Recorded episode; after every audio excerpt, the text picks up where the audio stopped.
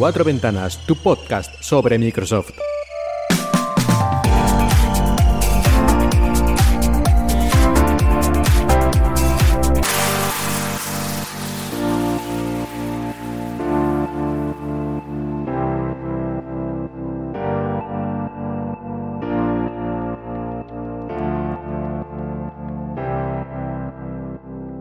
Buenos días y bienvenidos a Cuatro Ventanas en Emilcar FM. Vamos a ver qué nos ha traído esta semana Microsoft.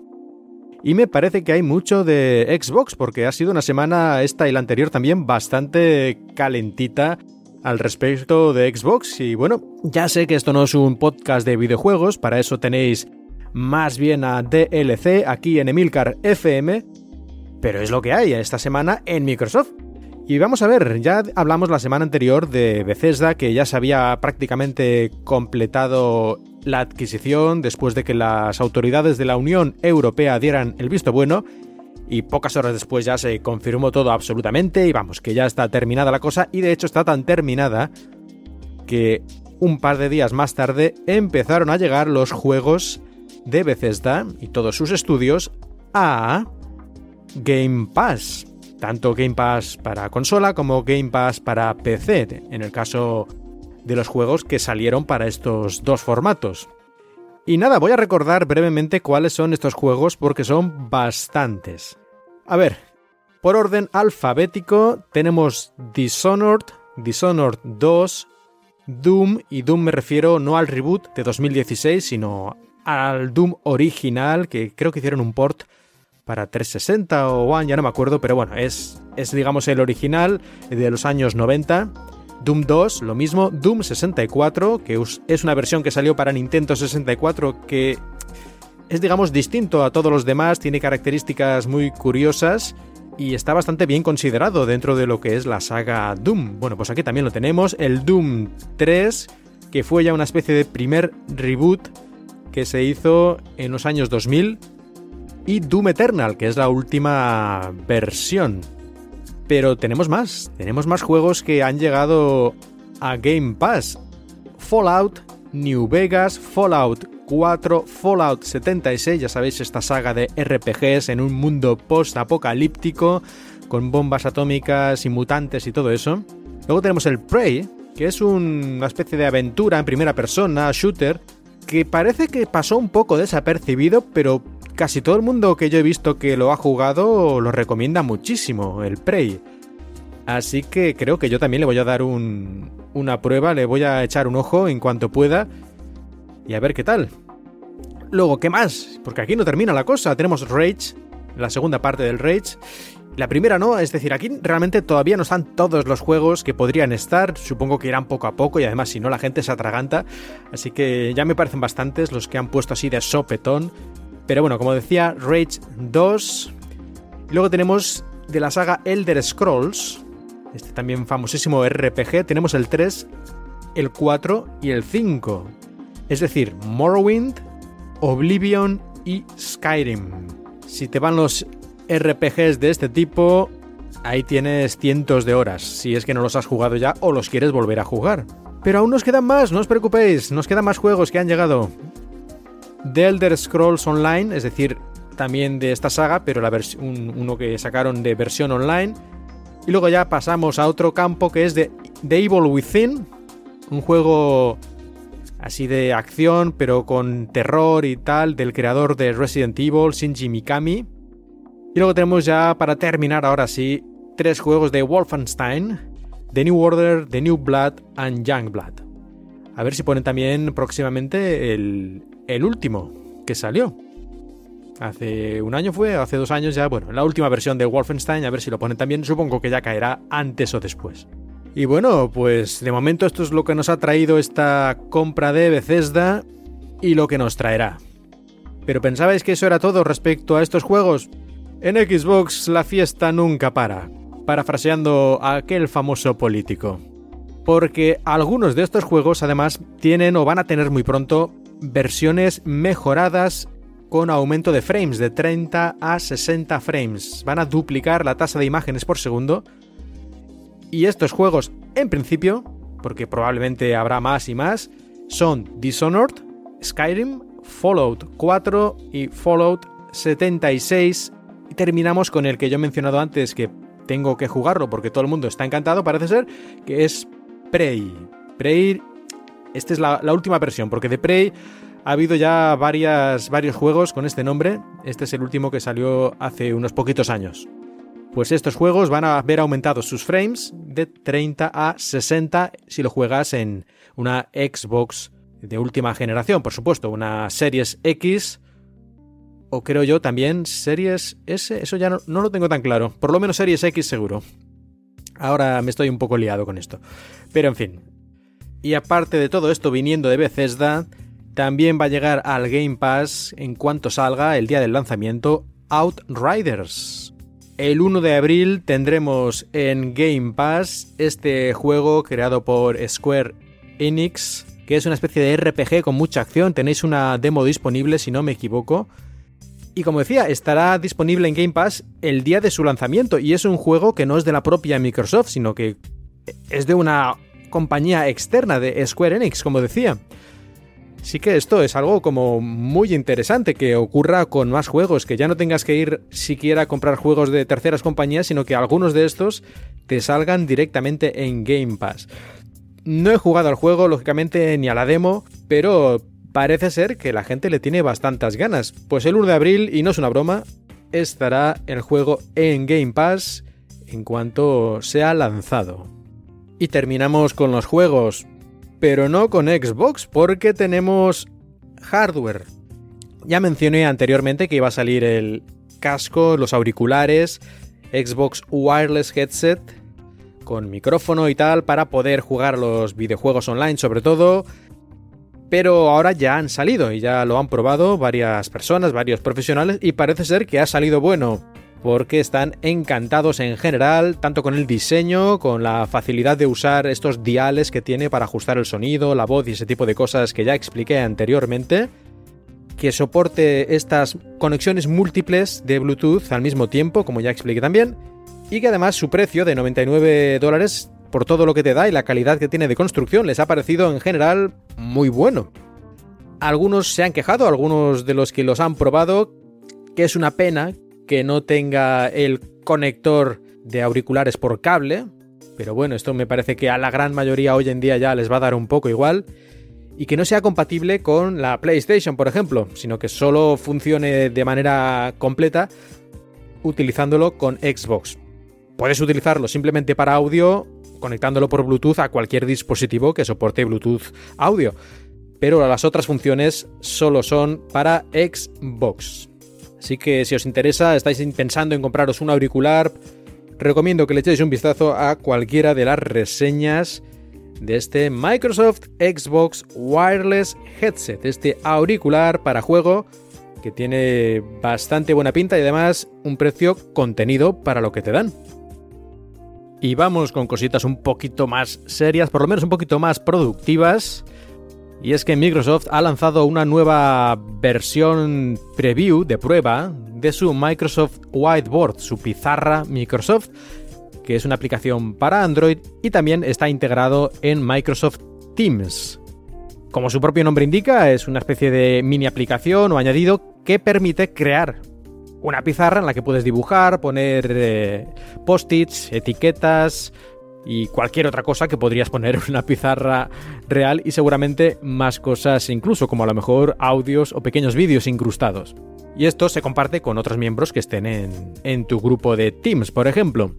Y ahí podéis ir añadiendo, hacer esquemas, hacer eh, dibujitos o cualquier tontería. Ya sabemos qué tipo de dibujitos van a aparecer antes o después, pero así somos los seres humanos.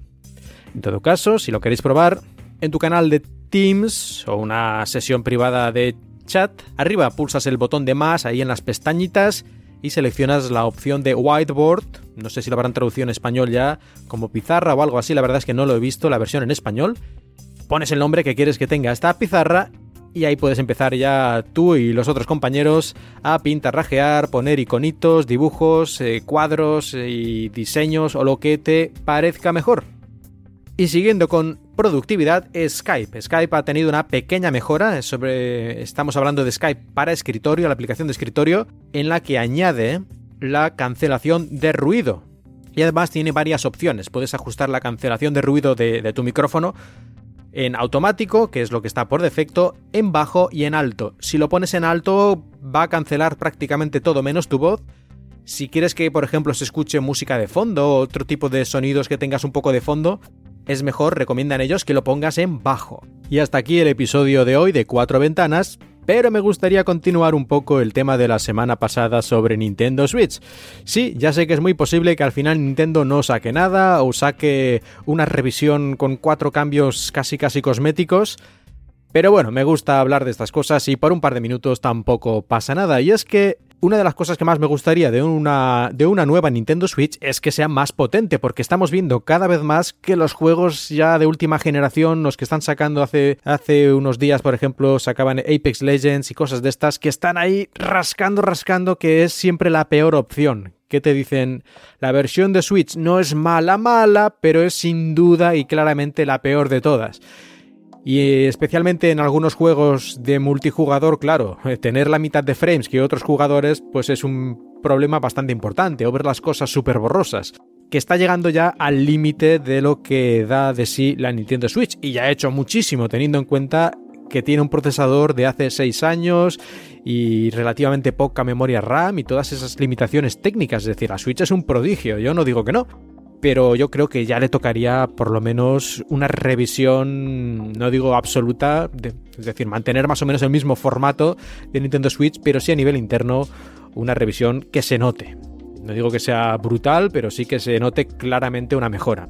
Y claro, Nintendo no hace sus propios procesadores, sino que tiene un acuerdo de larga duración con Nvidia que hizo precisamente para esta Switch y que en su momento prácticamente la única cosa que hizo Nvidia fue sacar de la manga una Tegra X1, un procesador gráfico y bueno, un SOC, un system, un chip móvil que ya tenía Nvidia desde hacía un par de años, no te creas que era la ultimísima tecnología, y dárselo a Nintendo. Que se sepa, prácticamente no hubo ningún cambio, no hizo nada customizado, como se dice ahora, ¿no? Nada exprofeso para Nintendo, no le hizo ninguna modificación importante o ninguna en absoluto, tal vez. Pero esto, como digo, ya es tecnología de hace 6 años, que luego se puso hace 4 en Switch, y me parece que ya es hora de que se optimice esto. Es verdad que hace un par de años o algo así se hizo una pequeña revisión de este chip, haciéndolo más eficiente, pero con las mismas características de potencia, velocidad y todo eso. Simplemente utilizaba menos energía al estar hecho con un nodo de fabricación más pequeño.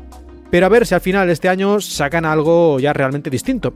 Y he estado viendo y entre las opciones que tiene de momento Nvidia, digamos, ya hechas, que está vendiendo, tiene una gama que son una especie de mini ordenadores, unas tarjetas, unas plaquitas, estilo Raspberry Pi, que vende Nvidia, pues eso, para hacer pruebas, para programar cosas extrañas, para hacer aplicaciones eh, eh, incrustadas en dispositivos, ese tipo de cosas, ¿no? Y una de estas plaquitas que ha sacado Nvidia, nada, hace unas semanillas, es el Jetson TX2NX. NX casualmente el nombre de la Nintendo Switch, el nombre clave que tenía la Nintendo Switch. Casualidad, pues es posible, o bueno, pues eh, tampoco hay tantos nombres, ¿no? Dos letras ahí, casualidad, bueno, pues es posible. Tampoco es la primera vez que Nvidia saca un producto que tiene las letras NX. Por lo tanto, bueno, tampoco quiero leer demasiado en esto, pero la cuestión es que sería una mejora por lo menos respecto a lo que tenemos actualmente en Switch si pusiera este nuevo SOC en la nueva, potencialmente nueva Switch. Este Jetson TX2NX utiliza un procesador de la microarquitectura Pascal, que es una generación posterior a la que utiliza Switch, que utiliza Maxwell. Es decir, que sí, es mejor, es más moderno, pero sigue siendo bastante antiguo. Esto también tiene ya cuatro años, más o menos. Pero bueno, sería una mejora y es mucho más barato que otras opciones que luego voy a mencionar. De hecho, es toda esta tarjetita, este microordenador de Nvidia con la memoria, el SOC y todo incluido, vale 100 dólares. Así que desde este punto de vista no sería una mejora brutal para Switch, pero sí sería, sí sería una mejora clara y costaría poco, lo cual a Nintendo seguro que le gusta. Pero claro, el rumor habla de que la nueva Switch tendría también este DLSS, este sistema de escalado que utiliza inteligencia artificial o machine learning, como quieras decirlo, para poder utilizar menos píxeles para hacer una imagen con más píxeles y que la diferencia de calidad se note muy poco. Esto ha tenido mucho éxito en PC, en las nuevas tarjetas de Nvidia. Funciona no perfecto, pero muy bien. Así que sería una gran ventaja para una unidad portátil como Switch poder utilizar una GPU menos potente, pero luego hacer este escalado inteligente, podríamos llamarlo, para que la imagen se vea pues a 4K incluso. Lógicamente la calidad no es la misma que si es 4K real, pero en ocasiones la diferencia es prácticamente... Eh, vamos, y que no se nota nada, ¿eh? Incluso en alguna ocasión he visto yo que se ve mejor la imagen escalada, aumentada, mediante esta inteligencia artificial que la original a 4K real. Esto ocurre a veces, aunque parezca imposible, pero bueno, en todo caso, para una unidad portátil sería una grandísima ventaja, porque esto utiliza relativamente poca potencia, así que te ahorras un montón de potencia bruta de la GPU y con un poquito más de fuerza te sacas una imagen casi casi igual que si tuvieras una GPU mucho más potente. Pero claro, como decía, el problema Pascal, esta microarquitectura que tiene este, este microordenador de Nvidia, esta tarjetita no lleva eso, es demasiado antiguo. Tendríamos que traer, tendríamos que traer una arquitectura más moderna, como puede ser Turing o Ampere, que ya empezaron a tener estos, estas partes del chip con inteligencia artificial, con machine learning, estos llamados Tensor Cores, que son los que están muy, muy, muy preparados para hacer estas cosas del DLSS y mejorar la calidad de imagen de manera importante cuando quieras ahorrarte potencia bruta de GPU. Pero tenemos otra opción. Aparte de este Jetson TX2 NX, Nvidia sacó hace un añito el Jetson Xavier o Xavier NX, también NX, que es una versión, digamos, sí, aunque tiene ya un año, en realidad es más potente. Está ya pensado para que sea de gama más alta, por así decirlo. De hecho, cuesta cuatro veces más, 400 dólares. Pero este, este Xavier NX, esta plaquita tipo Raspberry Pi de Nvidia, ya tiene una GPU con tecnología con microarquitectura Volta, que es la siguiente a la Pascal que mencionaba hace un momento, y esta sí tiene Tensor Cores precisamente 48 para hacer cosas de machine learning, machine learning, inteligencia artificial y todo eso. Y aparte que, bueno, también lo que es la parte de GPU propiamente es más avanzada. Y no solo eso, sino también la CPU, que es muy importante. La otra que he mencionado antes tenía una CPU basada en los núcleos Denver 2 de Nvidia, que tiene también 4 o 5 años ya. Y en cambio esta placa Xavier NX utiliza los núcleos también de Nvidia, pero son una versión más moderna, los Carmel, que tienen creo que un par de años. Por lo tanto, bastante más potente en CPU, bastante más potente en GPU, además con estos Tensor Core que permiten hacer este DLSS, este escalado inteligente de la imagen. Y todo esto que he dicho del Xavier NX además lo hace por 10 vatios, que yo creo que entraría a lo mejor haciéndole un pequeño down clock extra dentro de lo que es una portátil como Nintendo Switch y es muchísimo más potente de lo del Tegra X1 que lleva en estos momentos la consola. Y si a esto le añadimos la capacidad de hacer este escalado inteligente, el resultado final sería ya aproximarse mucho a lo que sería una PlayStation 4 o incluso una PlayStation 4 Pro, una Xbox One, una Xbox One X. Ahí ya estaría la cosa moviéndose por ahí. Cuando la Nintendo Switch, a pesar de que tiene juegos muy bonitos, está muy lejos de incluso una Xbox One original. Lo que pasa es que los desarrolladores lo aprovechan al máximo y, le sacan mucho jugo, pero, pero es tres o cuatro veces menos potente a nivel de fuerza bruta una Nintendo Switch que una Xbox One original. Pues nada, ya me he enrollado muchísimo. Seguramente además todo esto no va a llegar a ningún puerto y Nintendo nos sacará a saber qué cosa que nos va a dejar con la gran decepción que siempre nos creamos nosotros mismos haciendo estas películas. Pero en fin, me apetecía hablar de todo esto. Espero no haber aburrido demasiado y si no, pues mira, lo siento. En el próximo episodio de la semana que viene ya no hablaremos de esto. Yo soy Mark Milian y os he hablado desde Shanghai.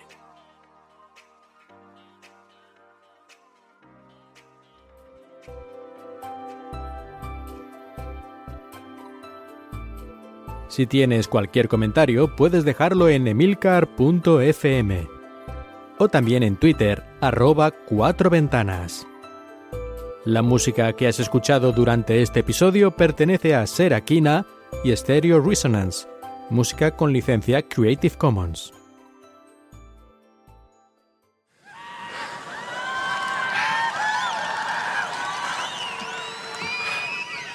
I have four words for you.